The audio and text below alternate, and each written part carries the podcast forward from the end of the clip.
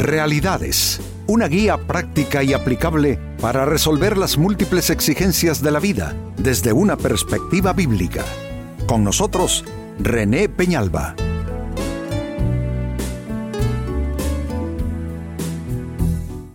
Amigos de Realidades, sean todos bienvenidos.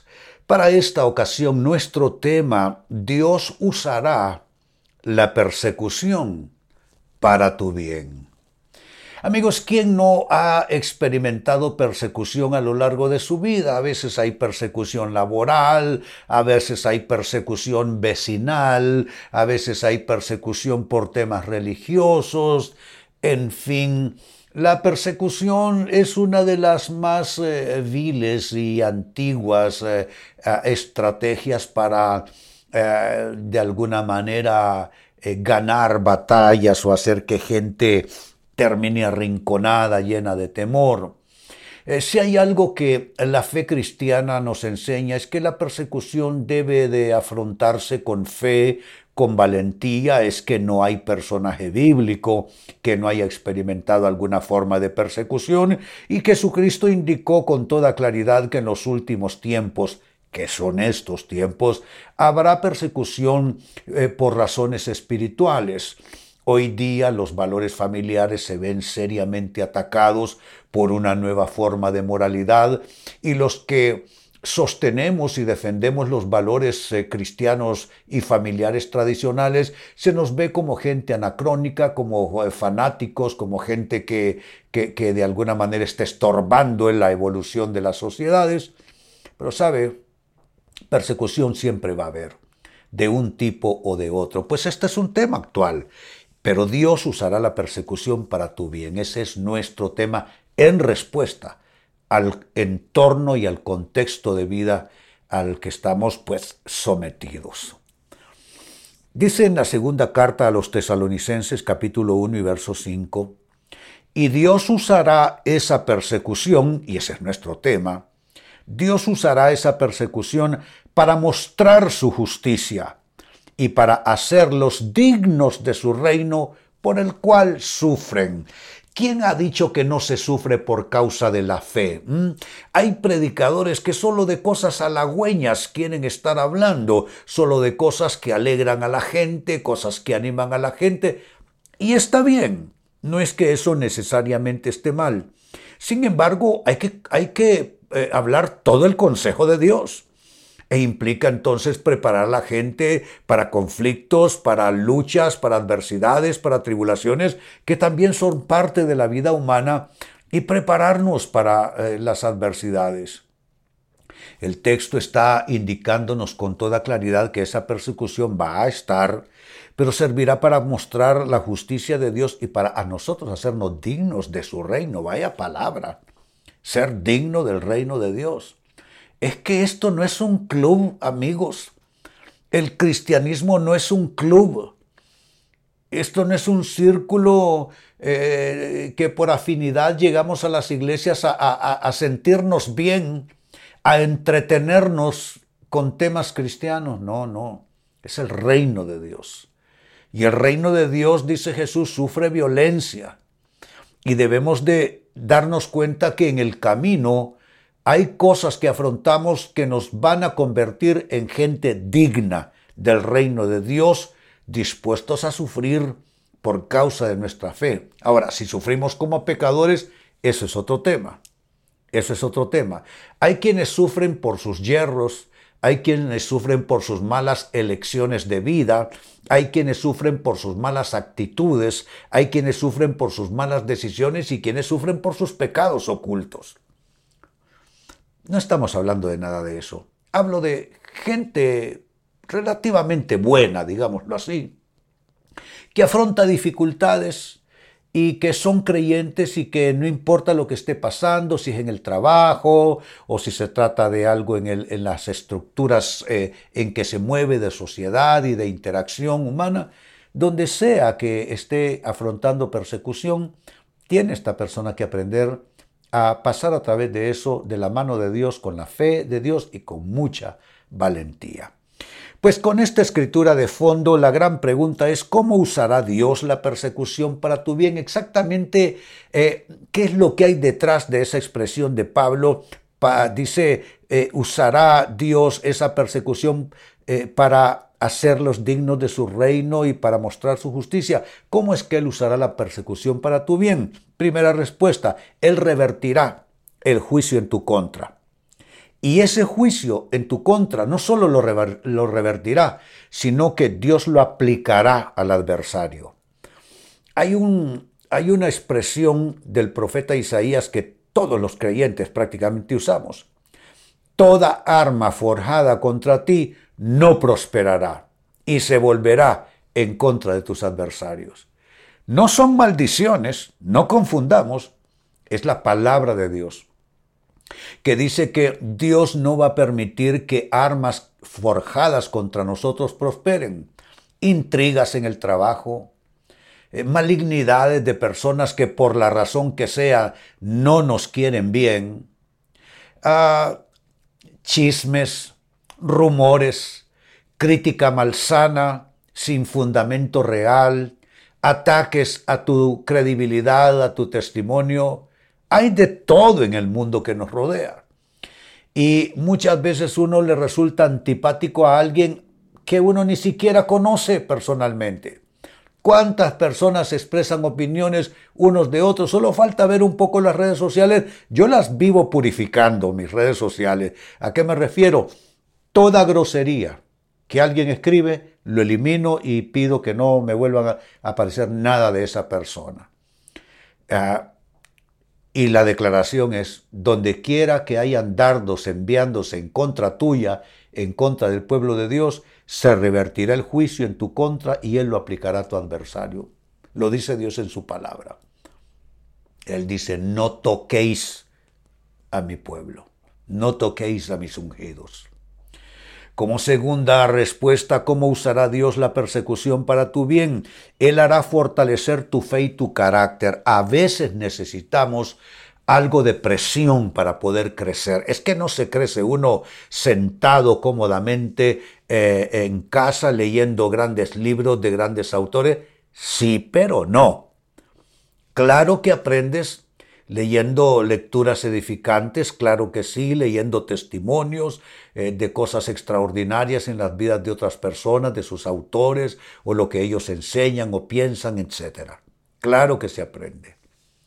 Pero lo cierto es que las lecciones más importantes en nuestras vidas se viven en carne propia y en carne viva.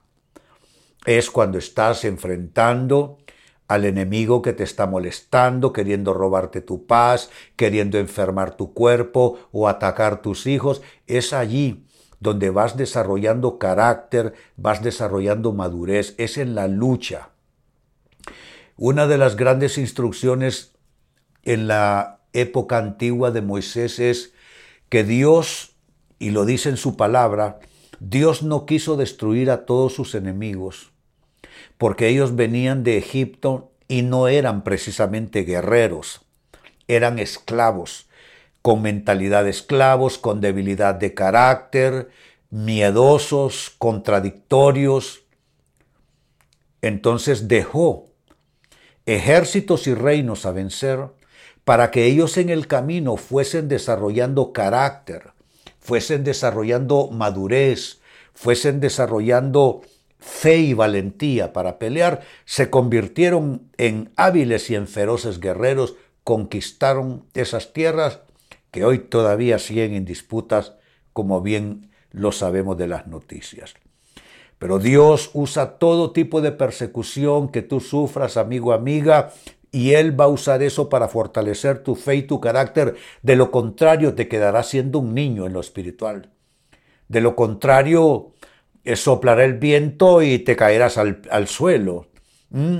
Eh, Satanás eh, encenderá una vela y tú te, te arderás en llamas con una vela encendida. No, no. Necesitas carácter y el carácter se consigue luchando, peleando, encontrando asperezas, todo eso nos va formando. En tercer lugar, ¿cómo usará Dios la persecución para tu bien?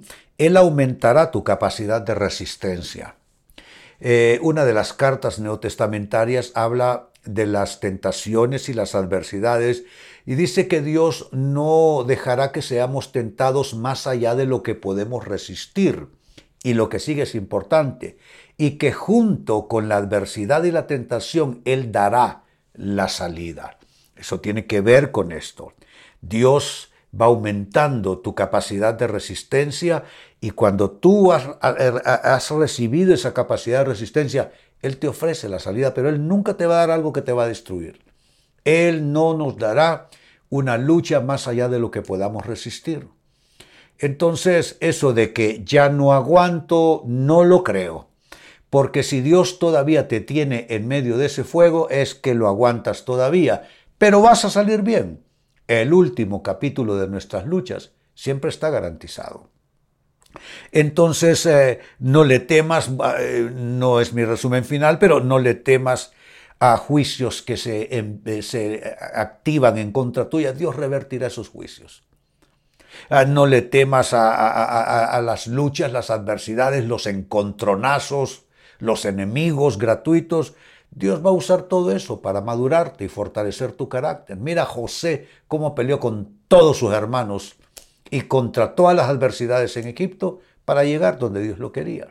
Moisés luchó contra todo y contra todos para poder llevar ese pueblo a su destino. Y capacidad de resistencia. Moisés es hijo de la corte, digámoslo así, de Egipto. Eh, bien educado, con todos los eh, componentes, los elementos, los protocolos, la formación, la educación de la gente de la clase más alta de la corte de, de Egipto. Aún así, él siente su llamado y comienza. Y eh, un egipcio está maltratando a un hebreo y lo mata a Moisés. Luego dos hebreos están peleándose y él trata de separarlos. No está listo. Él viene de la corte. Él viene de, sentarse en, los mejores, en las mejores mesas, los mejores manteles, las mejores bebidas, los mejores viandas. No está listo. 40 años al desierto.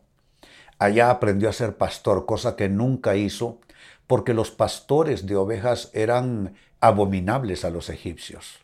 Y todos eh, eh, los que tenían ganado los egipcios lo consideraban eso repugnante. Allá fue el desierto. Allá encontró esposa, Allá aprendió a ser pastor y 40 años después volvió y sacó a su pueblo lo que intentó 40 años atrás, pero no estaba listo. ¿Qué necesitaba Moisés? Adversidad. Los apóstoles. Jesucristo los deja y después de tres años en realidad es como una, una decepción, una total desilusión. Todos salieron corriendo, uno lo negó con maldiciones, con juramentos y otro lo vendió parece una decepción como proyecto. Pero necesitaban todo lo, todo lo que vino, vinieron persecuciones, vinieron luchas, y el Evangelio nos alcanzó hasta casi que en el último rincón del mundo. Pero que se necesitaba aumentar la capacidad de resistencia. No le temas a la adversidad. Y finalmente, ¿cómo usará Dios la persecución para tu bien? Él te compensará con bendiciones mayores. Cuando algo se, se va, que le vaya bien, Dios traerá algo en compensación. Alguien te dio la espalda, que le vaya bien, Dios traerá a la persona idónea para que esté a tu lado. Te cerraron una puerta en el trabajo, deja que se cierre, Dios te abrirá una puerta mejor todo lo que se perdió Dios lo restaurará y, o Dios lo restituirá en nuestras vidas. Por tanto, eh, ¿qué les digo? Dios, nuestra convicción debe ser que Dios compensará con bendiciones mayores nuestras vidas al afrontar algún tipo de persecución. Vuelvo al texto bíblico de inicio, segundo de Tesalonicenses 1 y verso 5. Y Dios usará esa persecución para mostrar su justicia y para hacerlos. Note, para hacerlos. La frase para hacerlos denota Dios trabajando a su pueblo, para hacerlos dignos de su reino por el cual sufren. ¿Cómo usará Dios esas persecuciones, esas adversidades y esas presiones para nuestro bien? Hará cuatro cosas. Uno, revertirá el juicio en tu contra y lo aplicará al adversario. Dos, hará fortalecer tu fe y carácter.